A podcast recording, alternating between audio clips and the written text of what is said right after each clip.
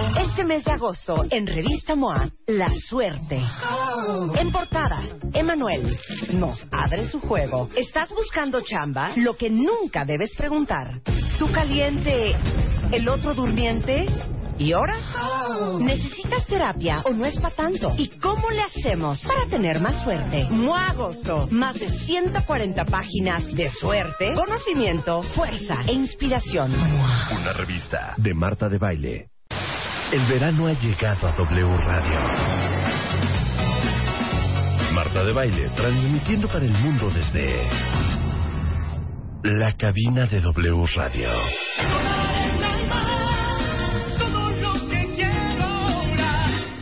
Comenzamos. ¿Saben qué cuentavientes? Con esto vamos a empezar el día de hoy. Simplemente porque hoy es miércoles, porque tengo mi corazón lleno de amor y porque la verdad es que lo que pienso de todos y cada uno de ustedes es que ustedes son personas absolutamente beautiful.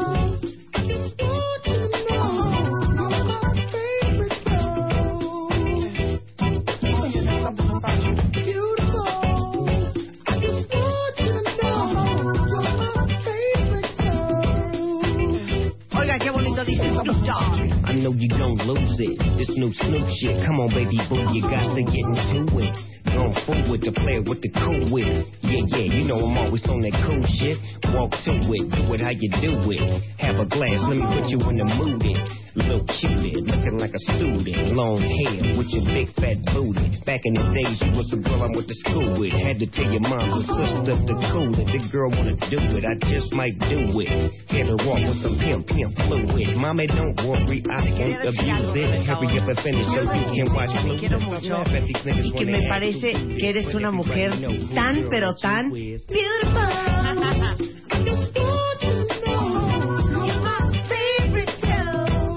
Qué buena canción esta. Eso es Snoop Dogg y se llama Beautiful. Beautiful. Silencio. Beautiful. ¿Seré yo Ajá. o seré yo? ¿Qué pasa? Ya, chale. ¿Ya chale qué? Ya me aburrió las cancioncitas del principio. ¿Cómo podemos hacer? Ya.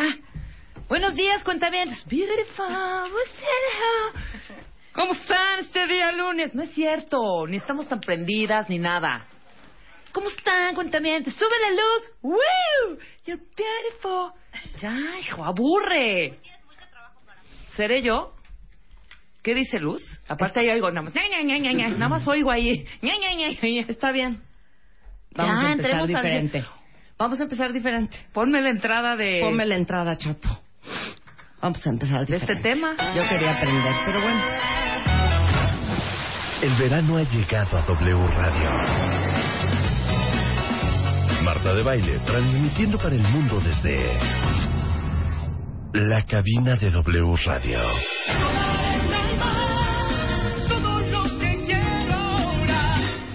Comenzamos. 10.05 de la mañana en W Radio. Elisa Queijeiro, una humanista, una Hola. analista de arte contemporáneo y no contemporáneo. ¿Cómo estás, Marta? Buenos días, Elisa, bienvenida. Hoy tenemos un programa llena de llena de información, de cosas muy interesantes. ¿Qué tal? Este, vamos a hablar de los ferrocarriles, aunque no lo crean ustedes. Cosas muy Con- interesantes. Conmigo no, conmigo No, pero hay datos Vamos a interesantísimos, la verdad. en nuestra sección de cómo le hacen, vamos a tener aquí actores, directores y productores de telenovelas. Sí. Así es. Un behind the Y. Rebeca y yo vamos a hacer un casting para ver si podríamos ser la próxima protagonista Claro. de una telenovela. Podría ser Martita la del barrio. A ver, estamos haciendo lo diferente, entonces cero me interrumpas. También va a estar con nosotros eh, Guillermo Gutiérrez, director de la Fundación Nacional de Investigaciones de Niños Robados, y vamos a hablar de cómo le pueden hacer a ustedes para que nunca les roben ni a su hijo, ni a su nieto, ni a su sobrino. No interrumpas. Y vamos a empezar con Alicia Queijeiro.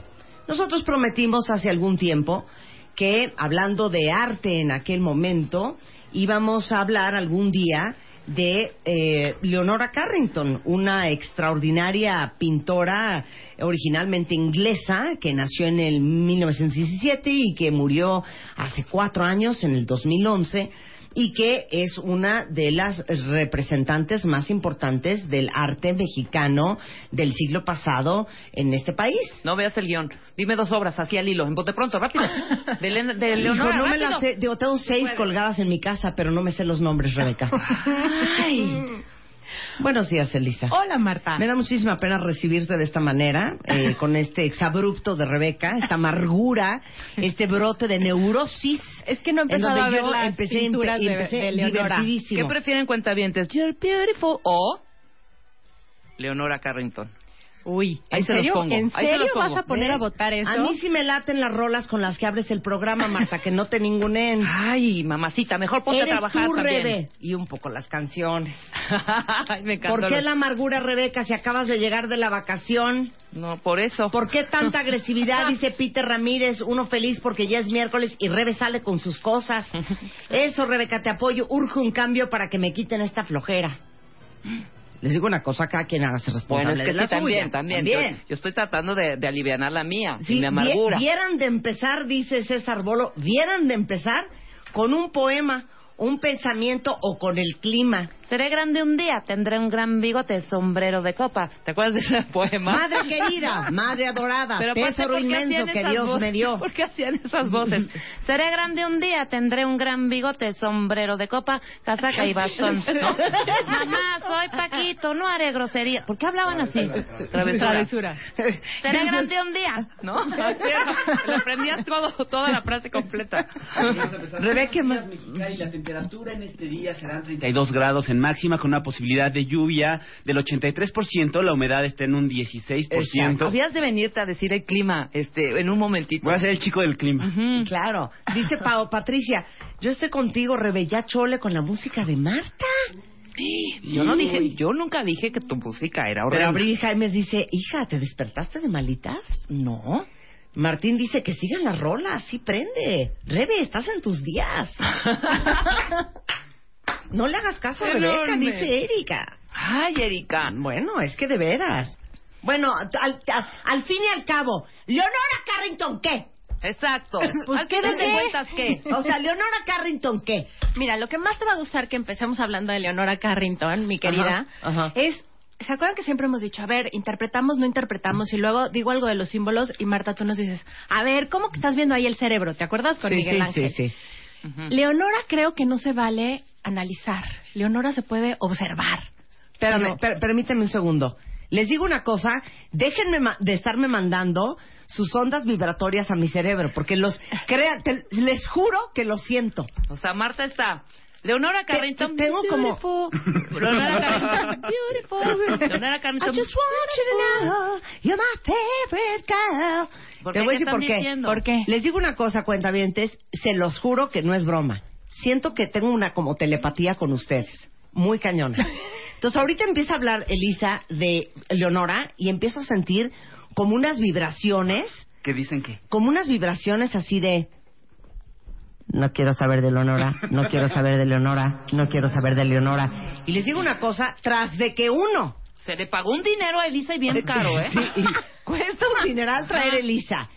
Para que ustedes sepan un poquito de todo. O sea, como dicen los gringos, you need to know a little bit about a lot of things. O sea, no es posible que me estén diciendo en su mente, no quiero saber de Leonora, no quiero saber de Leonora, no quiero saber de Leonora. Y ustedes solamente quieren que chacoteemos y que nos carcajemos en este programa. Está leyendo Marta sus tweets. Qué grosería, ¿eh? Y Marta por dentro. Yo tampoco. You're beautiful. Yo tampoco. You're beautiful. No, cero. No, cero. Sí te gusta. No, Neta, después de que hablemos van a decir qué bueno que hablamos de Leonora, qué bueno que hablamos de Leonora. Exacto. O sea, neta, tienen que saber un poquito de todo. ¡Qué vergüenza! Que alguien en una mesa diga, "Ah, no sabes, acabo de ir a una exposición de Leonora Carrington y ustedes, ¿de quién? De Leonora sea, Carrington. no se pasen. ¿Y esa quién es? Sí, ¿No? ¿Y esa qué canta? No, necesitan saber un poquito. Ok, está bien, Maite, ya vamos a dejar hablar a Elisa. Elisa. yo voy a decirles una cosa. A ver, ¿qué? Ah, ¿verdad? Ok, Venga. bueno. ¿Quién era Leonora Carrington? Bueno, Leonora Carrington, como bien dijiste, es inglesa. Nace en el 17 en esta familia aristócrata de industriales, muy, muy, muy acaudalados, y le va de la patada. Como dicen por ahí, creo que son los cabalistas, ¿no? Que a veces la prueba no es no tener dinero, sino tenerlo. Claro. Es una educación muy rígida, eh, también diversa y también afortunada. O sea, era culta. Muy culta, muy culta, eh, se- exigente también, pero por ejemplo tenía una institutriz francesa, tenía al mismo tiempo una nana eh, eh, irlandesa y, y una reli- y trataban de inculcarle también una religión. Su madre era irlandesa, mm, católica, y siempre fue Leonora en contra de las reglas desde chiquitita. Empezando porque tenía tres hermanos, los hermanos querían salir a jugar y Leonora tenía que estar dentro o en la clase de música o en la clase de bordado e- y decía, ¿por qué yo no puedo estar con mis hermanos? Sin embargo, también tenía un enorme contacto con la naturaleza. Y ese contacto le permitió esta identificación que siempre va a tener con los animales, que es parte de lo que vamos a ver en su obra. Ok. Yo creo que hoy más que decir esto simboliza esto o aquello, también es muy interesante. Pero de qué, qué corriente es Leonora? es surrealista. surrealista. Leonora es Por surrealista. Prima gusta, hermana de Remedios Varo. Sí, hermanas del alma. Ok. Brujas Hermanas de la del misma alma escoba. de- del Remedios Varo. Pero les voy a decir algo bien interesante. Leonora Carrington alucinaba, aunque era una aristócrata inglesa, alucinaba la, la aristocracia. Así es. Alucinaba el colegio de monjas en, en la que la metieron. Era rebelde. Alucinaba Dos las veces la diferencias. corren, claro, hecho. la corren del colegio dos veces. Por ineducable. Ajá. alucinaba las diferencias que hacían sus hermanos, que eran hombres, que eran tres hombres, este, con respecto a ella, que era la mujer, la única mujer de su casa, y era bien rebelde. Súper rebelde. Carrington. Siempre impuso su opinión ante sus papás y chiquita. Y siempre tuvo este mundo mágico también presente en Ahora, ella. ¿por qué acaba viviendo en México, Elisa? Bueno, como la gran mayoría de los artistas también, eh, después de la Segunda Guerra Mundial o durante la Segunda Guerra Mundial, ella llega a México eh, huyendo de, del- de las atrocidades que están pasando en Europa, pero también de la suya particular. Porque ella no es tanto, por ejemplo, Remedios estuvo en la cárcel, ella no estuvo en la cárcel, pero ella estuvo en el manicomio. Y es tremendo porque la meten al manicomio en Santander sus padres. O sea, hablando de estas educaciones rígidas, O sea, en ella España. se enamora perdida de Max Ernst cuando tiene 20 años. Volvemos otra vez a los 40 y 20. Ella tiene 20 y Mac- Max Ernst, que en este momento era el surrealista número uno en Europa, tiene 47. Claro O sea, que si vemos 27 años mayor que 27 ella. años más. Claro que si vemos la foto podemos O sea, entender Frida por qué y se Diego. enamoró. Frida, y Frida y Diego, nada Diego. más que Max está guapísimo. A ver, enséñanos Una foto de Max. Max Ernst. Era ya es este Horrendo, hija, ¿de qué alemán. estás hablando, no, hija? no, no, yo no sé cuál subió Luigi, pero era No, guapísimo. no, sí está, o sea, está mono, está mono. A ver, onda, tiene onda. 47. Bueno, a comparación de Diego, Sí, Ay, no, bueno, es que no, no- no lo podríamos comparar. Entonces, Max era pintor surrealista Era pintor también. surrealista alemán. Por lo mismo de ser alemán, ellos huyen de Inglaterra a Francia. ¿Por qué huyen? Porque se enamoran, a ella se lo presentan en una reunión, los dos se pescan el uno del otro, se enamoran, él está casado, deja a la esposa y huyen a París. Esa es su primera gran separación con su familia. O sea, Leonora Carrington O sea, deja- destruyó un hogar. Mm, Yo no sé si ya estaba destruido, por ejemplo. Ah, mira, muy bien.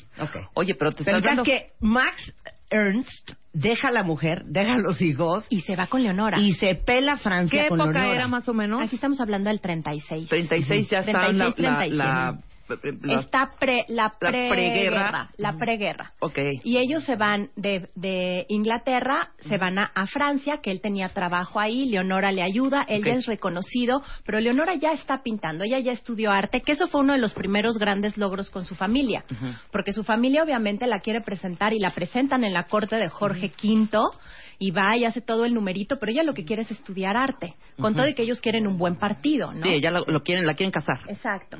Pero se enamora profundamente de este hombre que era genial. Y ahí están otra vez, te digo, sí, mayor como, como Frida y Diego, pero también como Remedios y Benjamín Pérez. También ellos famosos, ¿no? Eh, grandes eh, personas de la cultura en ese momento. Entonces también son estas afinidades que después ella va a tener con Remedios.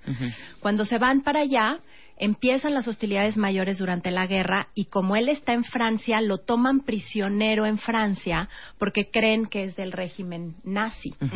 Eh, entonces ella mueve todo para sacarlo, lo sacan la primera vez, pero la segunda vez se lo llevan a un campo de concentración Dios mío. y Leonora entra en crisis. ¿No? ¿Pero por qué si él era nerviosa. alemán? Sí, pero creen que va contra el régimen de Vichy, Ah, de, Francia. Sí, sí. Claro. Lo- entonces- por el nazismo. Por el nazismo, exacto. Que no que era, no era verdad. De hecho, una de las cosas que se sabe poco de Leonora es que fue una activista brutal contra Hitler, mucho antes que muchas personas.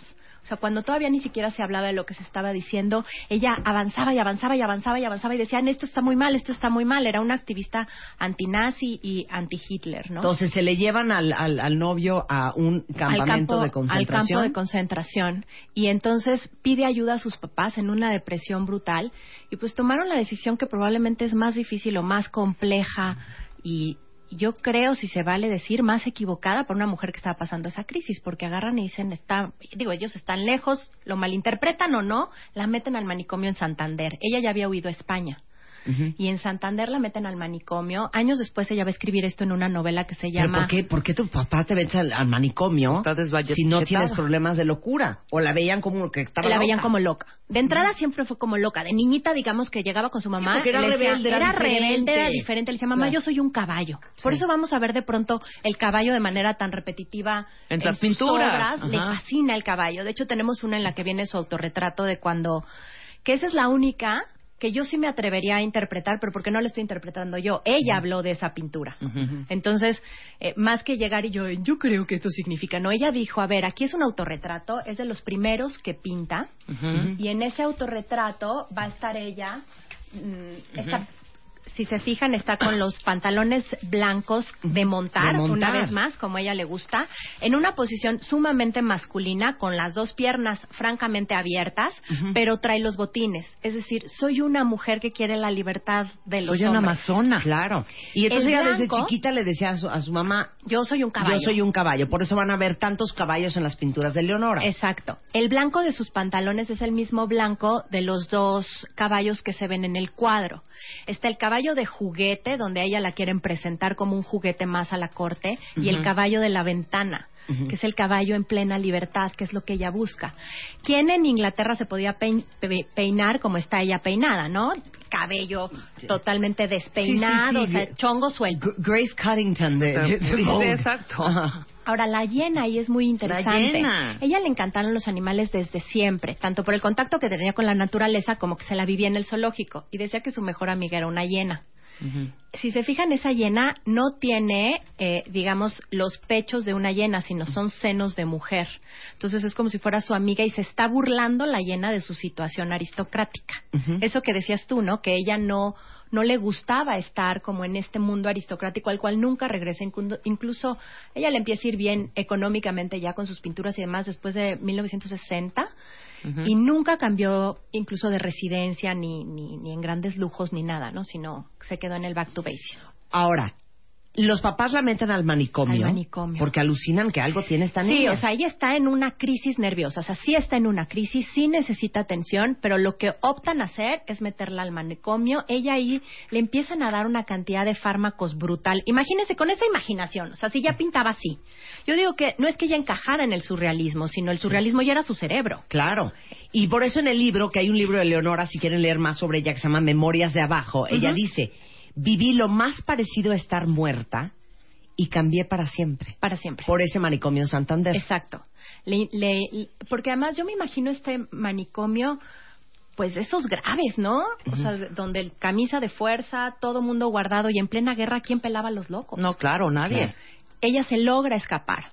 Pero aun cuando se escapa, los papás como que ahí no está muy claro, porque se, se escapa, pero al mismo tiempo, y tres, tres bibliografías coinciden, que tiene una enfermera guardiana. O sea, los papás parece que ya no soportan el que ella sigue quejándose de esto. Sale con una enfermera guardiana que tenía la orden, iban eh, a través de un submarino, le iban a meter y se iba a ir ahora a Sudáfrica. Cuando ella llega a Lisboa, se da cuenta de esta trama, o sea, ya trae menos fármacos y demás, y se va al consulado mexicano. Por eso llega a México. Ok, qué historia Ok. totototota. Ajá. Renato Leduc era poeta, también con una vena política tremenda, se conocían gracias a Picasso. Algo que es increíble como de esa época es como todos estos grandes pintores, escultores, escritores se, se conocían Todos y eran se llevaban claro. increíble, entre grilla no grilla, pero tenían esta unión. Entonces ella se mete al consulado mexicano, se escapa, llega, toca la puerta, se mete y dice, yo aquí me quedo y llamen a Renato. Ujú. Renato llega, se quiere hacer responsable de ella, tratan de hacer los trámites para que tenga la visa, no la consiguen y es tan amigo que se casa con ella. ¡Uf! ¡Wow! Ese fue Renato Leduc. ¿Saben qué, cuentavientes? Estas son amistades. No, no, esas son historias. Ah, ¿verdad? ¿No que no querían saber de Sí. Leonora? No, Díganmelo sí, ya ven, ahora. ven. ¿Cuántos años tenía cuando se casa con Renato? Con Y Renato, debe de haber grande. tenido 24 años. ¿Y Renato? Más o menos, porque ella se casa a los 20, bueno, se huye a los 20 Ujú. y estamos hablando de que ya estamos en 1941 Ujú. cuando logran llegar a México. Hay un barco muy famoso que recoge a todos los políticos No, tenía 35 mexicanos. años, que nació en 1917. 17, no, menos. 17, claro. Ok, Ujú. Sí. ya. Entonces, eh, es un barco que recoge a todos los políticos y a todos los refugiados mexicanos, creo que se llama Exeter, y llega a Nueva York. Entonces, se quedan primero en Nueva York. En Nueva York, ahí está ya Duchamp, eh, Chagall, o sea, todos los, los refugiados. Ella está contenta en Nueva York en un principio, y Leduc tiene ahí trabajo como, como político. Pero la verdad es que él alucinaba a Nueva York y, y al año se vienen ya a México. En México ya está Remedios, ya está Katy Horna, ya está todo este grupo también que le decían el gueto. Sí. Que es curioso, le decían el gueto porque todos estaban juntitos porque también a los, a los pintores y a los artistas mexicanos les era un poco amenazante la presencia de estos monstruos este, literatos y pintores y demás. Em, siempre hubo cariño, siempre hubo agra- agradecimiento, Pero pero, a los pocos años Leduc, se ¿no? divorcian. Sí. O sea, no eran pareja, la verdad es que no eran pareja. Y conoce al que va a ser su marido hasta los últimos días de él, porque él muere antes que ella, que es Chiqui Weiss. Ujú. Chiqui Weiss era fotógrafo, estable, bastante como Húngaro, nostálgico, ¿no? húngaro Ujú. Húngaro Chiqui Weiss, eh, y como muy tranquilo, le, le da como unas, yo creo que México, entre Remedios y Chiqui, le dan también como un asiento a Leonora. Leonora era una personalidad tempestiva y era una personalidad bastante atormentada.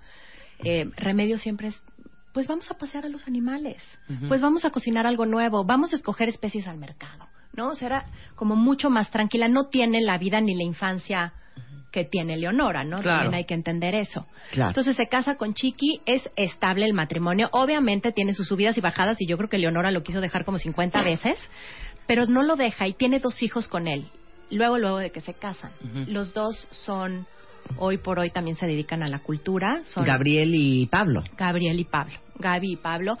Ella estaba aterrada de ser mamá, o sea, ya con su panza y todo, decía, ¿y cómo le vamos a hacer? Claro. Y regresando vamos a hablar de Llama a Marta de. Baile. Llama a Marta de Baile. Llama a Marta de Baile. Llama a Marta de Baile. Llama a Marta de Baile. Llama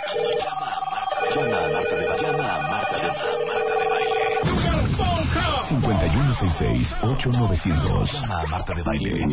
Y 01800-718-1414. Llama a Marta de Baile. Llama a Marta de Baile. Marta de Baile en W. Tuitea a Marta de Baile. Arroba Marta de Baile. Tuitea. Tuitea. Tuitea. Arroba Marta de Baile. Tuitea. Solo por W Radio. Bueno, estamos en clases, cuentavientes. Estamos explicándoles la obra y la historia de la vida de Leonora Carrington, una de las pintoras surrealistas del siglo pasado más importantes de este país. Así es. Está con nosotros Elisa Quejeiro y vamos a hablar de un personaje bien importante en la vida de eh, Leonora, que si ustedes han ido a Gilitla, en la Huasteca Potosina, y han visto ese impresionante jardín surrealista, sabrán que el autor es Edward James. Así es. ¿Quién es Edward James y quién es en la vida de Leonora? se vuelve su mecenas. Es muy importante. También aristócrata, Millonario inglés. Súper millonario inglés. Cuando se conocen dicen que de hecho se caen pésimo. Bueno, a él le cae pésimo Leonora, pero también le atrae como esta garbo que tiene, porque no importa si ella te- se moría de hambre, como eh, todos los que llegaron a México, ella, con ese garbo y demás, se ganó la confianza, el cariño y él cuando vio su obra la apoyó desde el principio. Gracias a él expone por primera vez en Nueva York y luego también es quien le da el dinero para que ella pueda empezar a producir con más paz, ¿no? Con más calma. Y él es el autor de ese jardín que lo hizo junto con un hombre que se llama Ronald Mackenzie y Plutarco Gastelum, compraron un terrenito al borde de este río Santa María en Gilitla y así es como él con los trabajadores huastecos construyen ese jardín surrealista, Surrealista. que está en Gilitla, que seguramente muchos de ustedes conocen. Y si no vale la pena, si se va a la Huasteca, no se lo pierdan, ¿no? Porque es ver el surrealismo metido en plena Huasteca con Claro. esta excentricidad de, de él. Claro. Ahora, este, tiene sus dos hijos, está eh, casada, Sí, casada, tiene sus dos hijos y yo- pinta, íntima de Remedios Varo. pinta todo el tiempo, en ningún momento deja de pintar. Ella lo retoma de manera importante cuando llega a Nueva York y en México empieza de una forma eh, constante y sobre todo con una necesidad brutal de hacerlo. O sea, no, no podía dejar de hacerlo. Es una gran pintora. Les digo, estudia ella arte en Londres y vale la pena de su pintura rescatar. Ella no deja un espacio en blanco. Son capas y capas y capas de pintura. Eh, y lo que hablábamos al principio, yo no sé si se vale decir voy a analizar la pintura de Leonora. Me encanta que ella decía, ¿sabes qué? Mi mente no piensa en explicaciones. A ella le molestaba cuando le decían, ¿qué quisiste decir con esto? Pues, Claro. ¿qué ves tú? Claro. O sea, mi mente no piensa en un sentido de como una explicación como tal. Entonces vamos a ver siempre la presencia mágica, vamos a ver animales, mitad hombre, mitad animal, mitad mítico. Los hombres van a ser una especie eh, animaloides también, como agrandados. Vamos a poner dos o tres pinturas de ella que son... A eh, ver, ¿cuáles son tres pinturas muy importantes? Danos los nombres, apréndanse las cuenta bien. Bueno, uno muy importante está en el Museo de Antropología y es el mural del mundo maya. Esa es una gran pintura de ella. Otra tenemos Orplight. Ella, esta es una colección del Banco Nacional de México. Es una obra monumental. Les digo que trae todas estas características. Vamos a ver que no usa demasiados colores, sino se va como en un monocromático. Siempre es como uno o dos colores o unos dos tonos en los que se, ella se va a basar. Em, ¿Y la tercera? la tercera, a mí me gusta en particular una obra que no es muy conocida que se llama Monopoteosis. ¿Por qué? Porque nos permite ver cómo ella tiene más y más lenguajes dentro de su propia pintura. Aquí vamos a ver de figura central con la luz un chango. Después al centro vemos un ojo, pero cuando te acercas está la estrella de David abajo. Y, a la, y, atra- y del otro lado hay como un león, mitad león, mitad, mitad animal, mitad con las patas humanas, que tiene una bola de cristal eh, que está viendo a este otro mono. Y atrás parecen trazos, pero cuando te acercas no son trazos, son más changos y más changos. Entonces puede ser como esta explicación de lo que hace Leonora.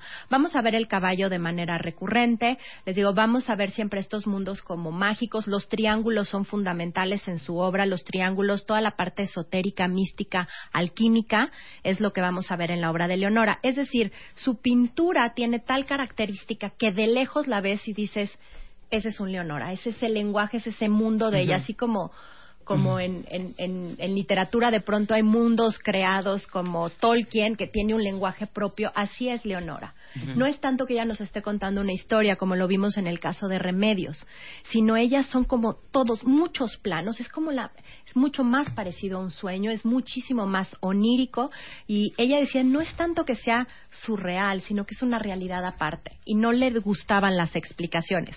Por eso decía yo, vale la pena que veamos su obra, que la eh, tenemos también presentes, tenemos eh, siempre la parte de los prismas, eh, La luz la maneja enfocada a lo que más quiere resaltar, pero todo, no hay cuadro de Leonora que tenga un espacio en blanco. Siempre son los cuadros con, con tonos y tonos y tonos y pinturas sobre pintura, diciendo lo que ella en ese momento quería expresar sin necesidad de decir "Te- traigo este mensaje, menos la de los mayas que se los encargan y ella estudia mucho tiempo el mundo maya. Les estamos mandando por Twitter eh, estos tres cuadros de los cuales está hablando eh, Elisa. Muere en 2011 de En el pulmonía. 2011 de pulmonía, Tenía 94. 94 Ay, mira, años de edad. longeva sí, la longeva, Leonora. longeva. Y al final, que es cuando hace todas estas esculturas que tenemos incluso la posibilidad en reforma, está Cocodrilo, que es una enorme, que es un... Los que van adentro de la barca son cocodrilitos. Eh, hace gran número de sus... A partir del 2000 empieza a hacer una exposición que se llama Todo en Bronce, que estuvieron montadas en reforma. Y ella ya mayor y toda su vida en los andamias en los andamios, perdón, su vida en los andamios, en la parte de arriba viendo las esculturas y haciéndolo. Y siempre quiso ser como low profile, no, no quiso estar como en el ojo de la noticia, sino ella dedicada a su producción artística. Y, Claro. y escritora, es una gran escritora también. Hay un cuento que a Cortázar le vuelve loco que se llama Conejos Blancos. Es un cuento muy chiquito, surrealista, de cuando ella está en Nueva York. Podemos en, en la tarde, les prometo, les busco el link y les mando el, el cuento de Conejos Blancos también de León. Ahorita se los mandamos en este momento. Ay, Conejos blancos. Y échenle un ojo eh, a un muy buen libro de Leonora que es Memorias de Abajo. Es la del manicomio, sí. Es la del manicomio y cuenta un poco eh, la historia de sus primeros años de vida. Así Entonces, échenle un ojo a eso. Elisa Quejeiro está en Twitter, Elisa Key. Muchas este, gracias, sí. Espiando Evas también, o Elisa Quejeiro, humanista, en Twitter, por si quieren hacerle alguna pregunta adicional. y échenle un ojo a mi timeline de Twitter, que les metimos muchas fotos de los cuadros de los que hablamos, y parte de la historia y las fotografías de la vida, los amores y los mecenas de Leonora Carrington. Y así abrimos y sí valió la pena. Oye, vamos a tener este taller que armamos a partir de lo que hemos hecho aquí, las felinas del siglo XXI. Entonces, que nos escriban a eventos@espiandoevas.com. Obviamente tenemos cariños. ¿Y de qué se trata el taller? El taller vamos a hablar de Leonora, Frida, Remedios, Clarice Lispector y Catherine Mansfield. Vamos a ver su obra, vamos a ver su vida, pero vamos a ver este rollo del que estábamos hablando, de qué tanto de veras son estas felinas del año pas- del siglo pasado que marcan una diferencia y qué estamos haciendo también nosotros, o sea, como una relación hacia el presente, no nada más así como histórico. ¿Cuándo es el taller? Mira, el taller tenemos las fechas todavía tentativas con el claustro de Sor Juana, por eso todavía no los no los decimos, pero va a estar va a estar lindo. Vamos a confirmarles el lugar y obviamente con un 50% de descuento para tus cuenta, cuentavientes. Muy, ¿Te muchas parece gracias, lindo? Elisa. Entonces, a ver, ¿a dónde mandan mail si quieren información? Eventos arroba espiandoevas.com y si no también está el Twitter Elisa Kay o Elisa Queijeiro Humanistas, Espiando Evas. Ahí estamos. Ya vieron qué increíble cuentavientes. Ya saben hoy un poco más sobre la vida y obra de Leonora Carrington. Ahora sí que aprendizaje sin dolor. Muchas gracias. Hoy voy a ver a Leonardo. Vamos a ver qué tan qué tan cierto cómo está montado Leonardo y Miguel Ángel en Bellas Artes. Ahí les cuento. Muy bien, ahí nos, ahí nos chismeas. Ahí les chismeo. Muchas gracias. No, hombre, muchas gracias a ustedes. Son las 10.41 de la mañana, cuentavientes, hoy miércoles, mañana jueves a las 4 de la tarde. Ya saben que tenemos el gran evento que lo hemos dicho diario porque de veras queremos que aprovechen y ahora que están muchos niños aún de vacaciones, que lleven a sus hijos, a sus nietos, a sus sobrinos, que vaya toda la familia al Zócalo de la Ciudad de México porque tenemos el evento de aniversario de los 80 años de Cricri y tenemos en conjunto con La Qué Buena, La Tracalosa, Monterrey, Calibre 50, La Adictiva, Banda Los Recoditos, Margarita la Diosa de la Cumbia, Aarón y su grupo Ilusión y la banda Pequeños Musical este, que van a estar cantando y tocando canciones de Cricri y es una entrada totalmente gratis que hacemos en conjunto con la Qué Buena y CDMX, la capital de los grandes eventos. Entonces no se lo vayan a perder porque va a ser una tarde muy divertida aquí en la Ciudad de México en este el Zócalo y es totalmente gratis. Este mes de agosto, en Revista MOA, La Suerte. En portada, Emanuel nos abre su juego. ¿Estás buscando chamba? Lo que nunca debes preguntar. ¿Tú caliente, el otro durmiente? ¿Y ahora? ¿Necesitas terapia o no es para tanto? ¿Y cómo le hacemos para tener más suerte? MOA Agosto. Más de 140 páginas de suerte, conocimiento, fuerza e inspiración. Una revista de Marta de Baile.